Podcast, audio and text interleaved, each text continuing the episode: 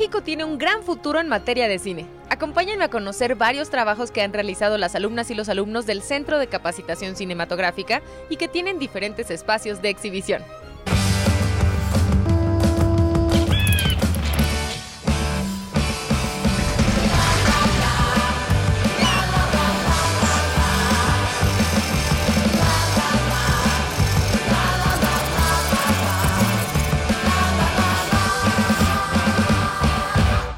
México 1926. Francisco Durazo, un forajido exrevolucionario, llega al final de la búsqueda de un codiciado tesoro, cuando un encuentro inesperado cambiará por completo el rumbo de su vida.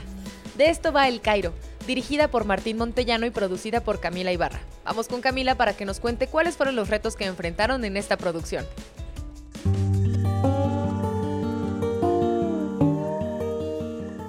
El Cairo es una película sobre un forajido, un exrevolucionario del ejército de Villa, o lo que fue el ejército de, Villa, los Dorados, que busca un tesoro.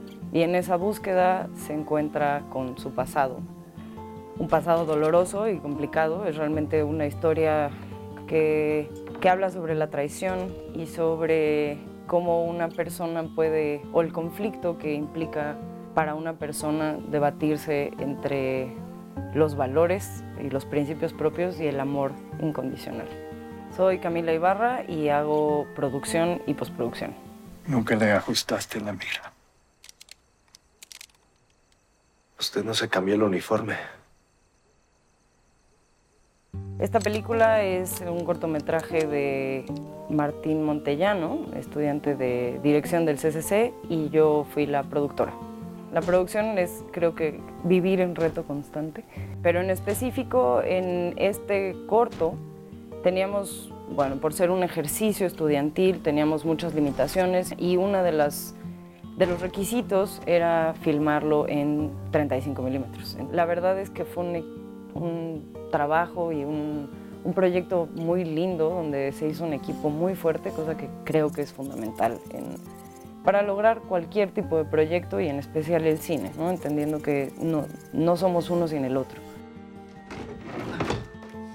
Creo que la producción se aprende más en campo, en muchas cosas, o eso era lo que yo creía, hasta que entré aquí y vi que también se puede aprender en el salón.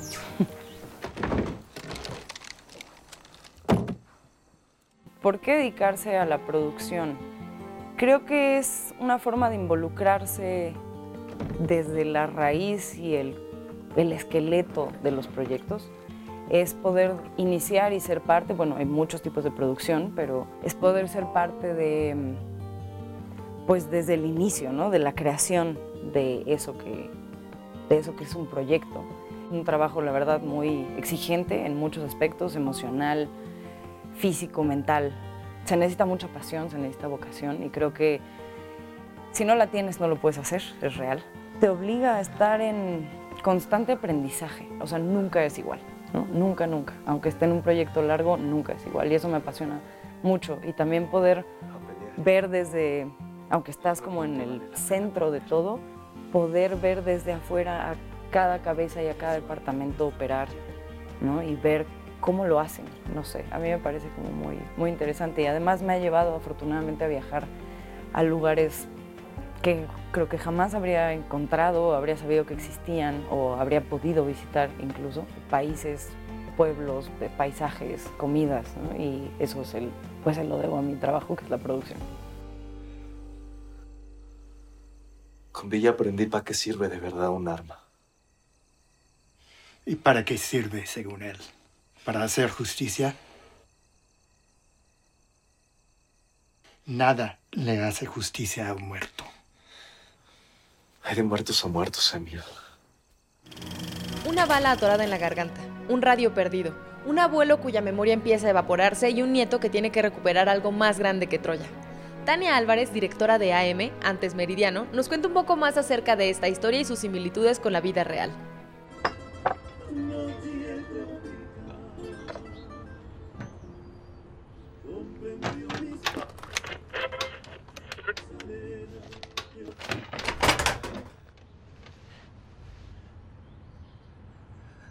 Soy Tania Álvarez, soy cineasta y actualmente me dedico a ser continuista o asistente director en varias series o películas, pero mi meta es ser directora de cine. SAM fue mi corto de tercer año del Centro de Capacitación Cinematográfica. Es culminación que hacemos todos los estudiantes, tanto de la especialidad de dirección como las de foto. Y es un corto, el mío fue filmado en 35 milímetros y va de la historia de Héctor, un adolescente que un día vende la radio viejita de su abuelo, el que tiene Alzheimer, y cuando el abuelito empieza a buscar la radio, él se preocupa mucho y hace todo lo posible para recuperarla.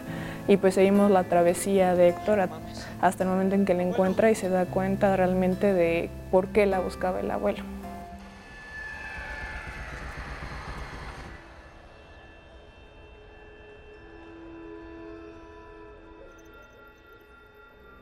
Cuando era adolescente, una tía mía tuvo un problema de un tumor cerebral y tuvo esta pérdida de memoria progresiva hasta que pues prácticamente ya no era ella. Entonces, cuando escribí la historia de Héctor y de su abuelo, de alguna u otra forma estaba como recordando la experiencia que yo pasé con ella y de alguna otra forma también a través de la ficción lo que me hubiera gustado hacer tal vez con ella y cómo podría haberla conducido o experimentarlo mejor. Además que creo que las historias como de coming age o de crecimiento sobre, sobre la gente siempre me han llamado muchísimo la atención como esta búsqueda de definición entre la identidad propia y en el caso de Héctor y el abuelo como hacer una especie de contraste, uno que apenas está iniciando y definiendo quién es y el otro que se está pagando y se está perdiendo. Ahí viene.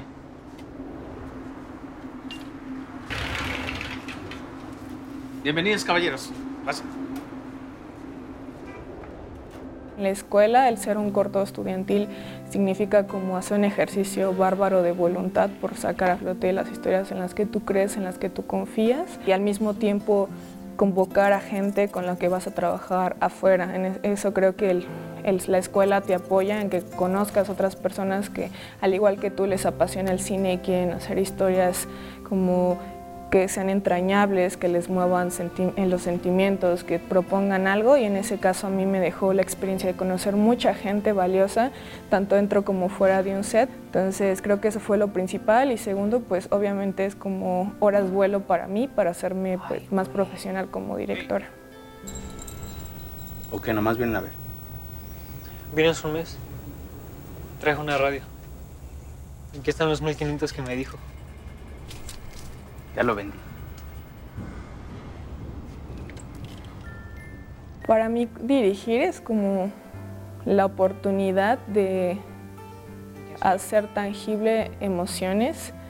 Creo que filosóficamente podría decirlo así y de otra manera sería como de encontrar las piezas de un rompecabezas para crear una imagen completa sobre, sobre un tema en específico. O en este caso por ejemplo, ahora que hablamos del corto, para mí los cortometrajes son la oportunidad para hacer una pregunta sobre la existencia humana, sobre algo que nos siempre nos ha despertado curiosidad o nos sigue invadiendo como la mente todos los días y creo que los directores deben de hacer eso, buscar respuestas, ser curiosos y al mismo tiempo tratar de exponer con sus obras cosas que pertenecen y que nos comunican a todos como seres humanos.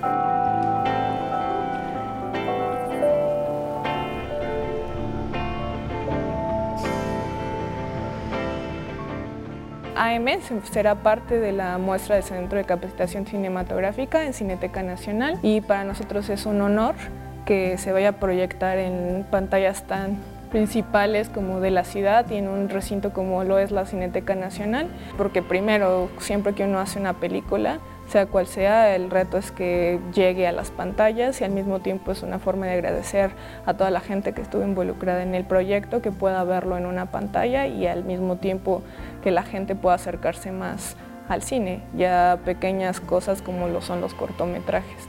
El CCC a mí me ha dado y me ha, ha dejado la oportunidad de hacer las cosas que le han sentido a mi vida. En este caso, hacer cine y al mismo tiempo conocer personas hermosas que me ayudan a hacer cine.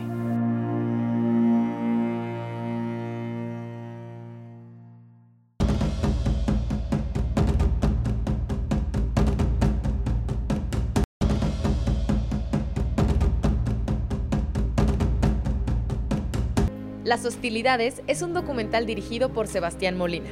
Retrata la vida en Santa Lucía, un pueblo en el Estado de México que ha sufrido diferentes cambios debido a la creciente violencia. Vamos a conocer a través de la mirada de los primos del director cómo es vivir en un lugar aparentemente estático, pero en donde todo cambia constantemente.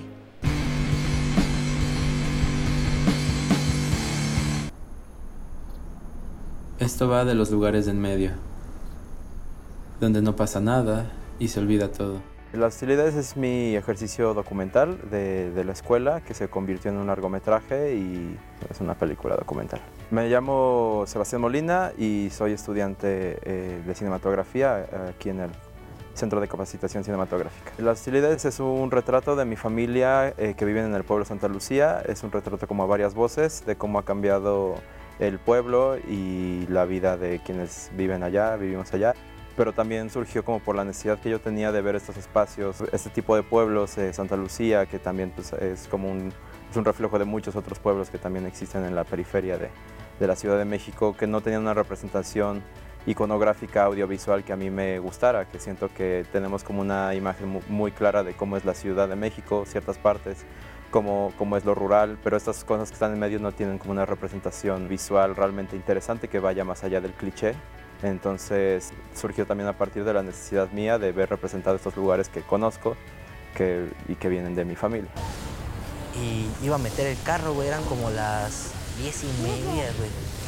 Y ya yo andaba así, me... bueno, no andaba tan pedo, lleva como tres cervezas, güey. Ya me voy a meter el carro, abro el zaguán, su puta madre, prendo el carro y veo dos morritos, güey, alegando, güey, arriba del tope, güey se ha vuelto de las zonas más peligrosas, zona roja del Estado de México, siendo el Estado de México pues un estado bastante peligroso, entonces también han, por ahí están construyendo el nuevo aeropuerto de la Ciudad de México, entonces pues ha cambiado bastante. Pero al mismo tiempo no ha cambiado mucho, como que todo también está igual. Pues primero vivíamos, bueno yo vivía en la casa de mi abuelita y ahí pasé ahora así que mi infancia. Estrenamos en el Festival de Morelia y ganamos el Festival de Morelia. Luego nos fuimos al Festival de Documental de Ámsterdam. Luego regresamos a, a, al Festival de Guatemala. Este, tuvimos una mención honorífica. Ahorita vamos a estrenar en el FICUNAM, en la Ciudad de México. Y próximamente también en el Hot Dogs en Canadá. Aquí como que tú formas una casta, güey. Formas algo, güey. Aquí es así, güey así, así. Y aquí todo el pueblo nos conoce, güey. Se conoce, o sea, todos nos conocemos. Pero creo que lo que más me ha dejado es cuando un chico de, que vive en Tecámac, a media hora de Santa Lucía, vio el documental y me escribió y me dijo, oye, pues me gustó mucho, muchas gracias por haber retratado como este, este lugar que yo también conozco. Y siento que eso es lo que más me ha dejado, que, que alguien con quien se pueda identificar el documental lo, lo pueda ver y, y, pues esa apreciación creo que es lo que más me, me ha dejado. Te digo que a mí me encantan los problemas, güey, pero no me gusta tener problemas. Para mí el, el concepto documental siempre deviene de que necesitamos como apartarnos del, de, del documental aleccionador en el que te dice qué es lo que está bien y qué es lo que está mal. Para mí el documental es un punto de vista siempre completamente subjetivo, que es el del realizador, por más que se trate de ser el punto de vista más objetivo, siempre es el, punto de vista de alguien, ¿no? Entonces, para mí el documental es, es cine, es lenguaje que se hace con elementos de la, reales, con personas reales de la realidad, pero de todas maneras sigue siendo una estructuración de la realidad y por ende subjetivo. Entonces creo que el oficio del documentalista es muy amplio porque te permite muchas cosas, te permite generar co cosas completamente personales o interpersonales o socialmente más grandes, pero para mí el oficio del documentalista es, es quien hace cine hablando con elementos de la realidad. Ahora es que cada quien tenía que, que formar ahora su vida, pues ya nos fuimos alejando ya Agua es un cortometraje dirigido por Santiago Cermeño y filmado en 16 milímetros. La dirección de producción corre a cargo de Paulina Villavicencio. Ella nos va a contar un poco más acerca de Agua, en donde el tema central es la diversidad sexual y la masculinidad, un trabajo que no nos podemos perder. Agua es la historia de Camilo, un joven adolescente que trabaja en Xochimilco, en un embarcadero, quien también ha empezado a tener sus primeros encuentros sexuales con otro hombre. Tiene estos encuentros sexuales de manera cautelosa hasta que un día cree ser descubierto por un compañero del trabajo llamado Beto. Y al momento de confrontar a Beto, eh, devela accidentalmente su homosexualidad. Mi nombre es Paulina Villavicencio y soy productora cinematográfica. Hasta crees, este güey ya es funda de alguien. Pregúntale a tu hermana. El espacio por sí mismo es un valor de producción. La locación es Xochimilco, es una sociedad arraigada muchas costumbres y está planteado en un contexto complejo para un joven adolescente que está eh, experimentando y buscándose a sí mismo.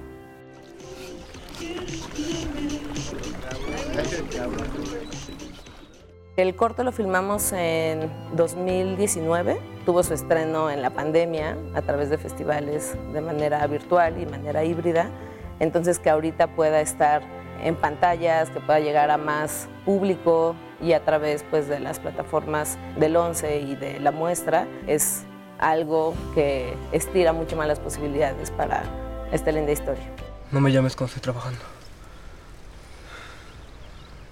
Creo mucho en el poder transformador del cine y de contar historias a través de los directores y directoras que puedan sensibilizar más a la sociedad.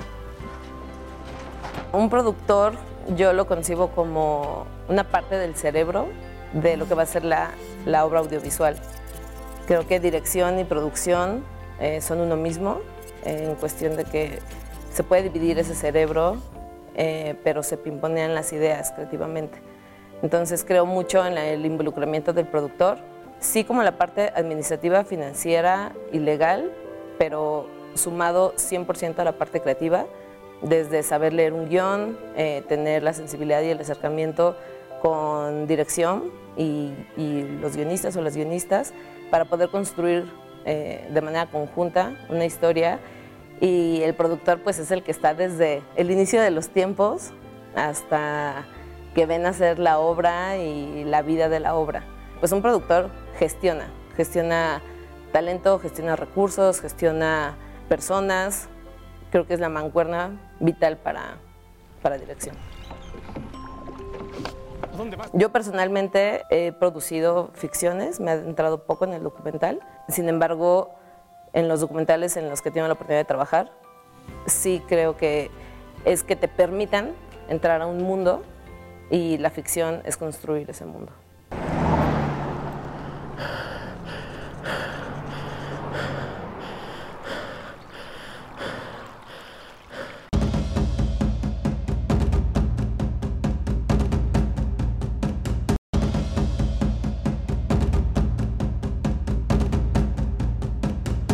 Valeria despierta con signos de violación.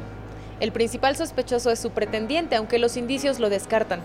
Ante la falta de evidencias, la mente de Valeria comenzará a trastocarse en la búsqueda de respuestas.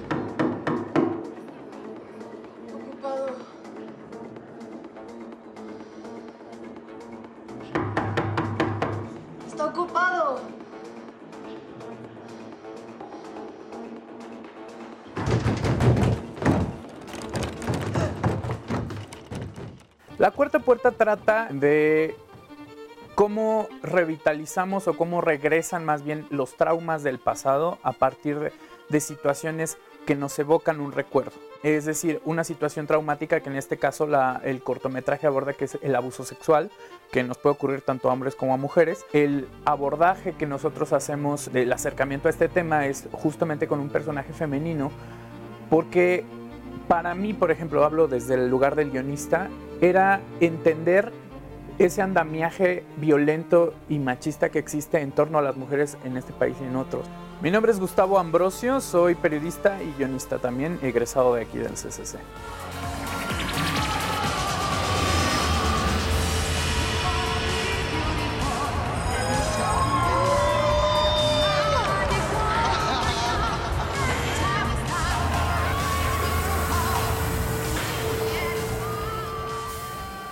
Básicamente es la historia de una chica que va a una fiesta, escucha una canción, esa canción le genera mucha molestia, regresa a su casa con el acompañante con el que va a la fiesta y al día siguiente amanece con signos de abuso sexual.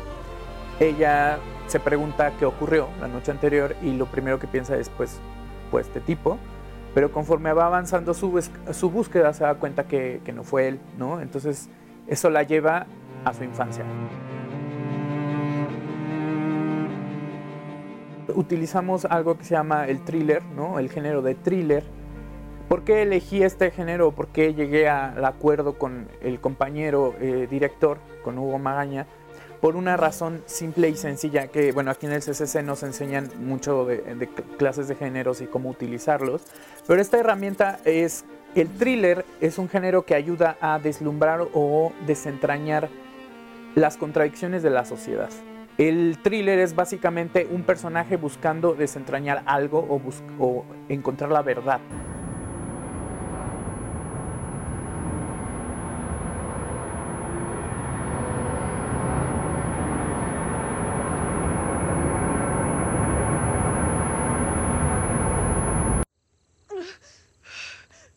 Básicamente eso es la cuarta puerta, ¿no? Es un, corto de, género thriller psicológico que lo que busca es poner sobre la mesa las múltiples capas de hipocresía y de violencia que existen en torno a las mujeres en este país.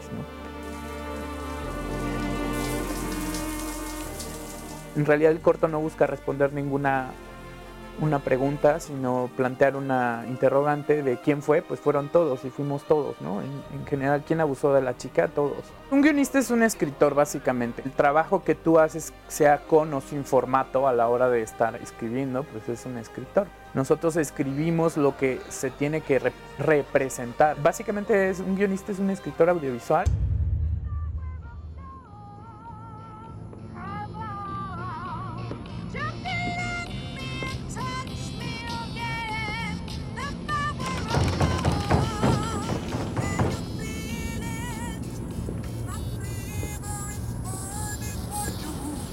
El CCC, pues para mí fue una de las mejores escuelas, bueno, mi escuela, ¿no? Donde yo aprendí muchas cosas, eh, conocí grandes amigos, donde tuve maestros fabulosos y creo que el CCC es una escuela pública de cine que, que pese a todo, ¿no? Pese a, pese a todos los contextos económicos, etcétera, pues sigue en pie, ¿no? Entonces, y busca la manera como de cambiar las cosas y de seguir a flote.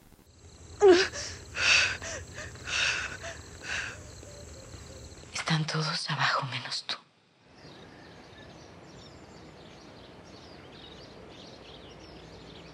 Conocer y apoyar el trabajo de las y los nuevos cineastas también es una manera de impulsar el cine mexicano. Nos vemos la próxima.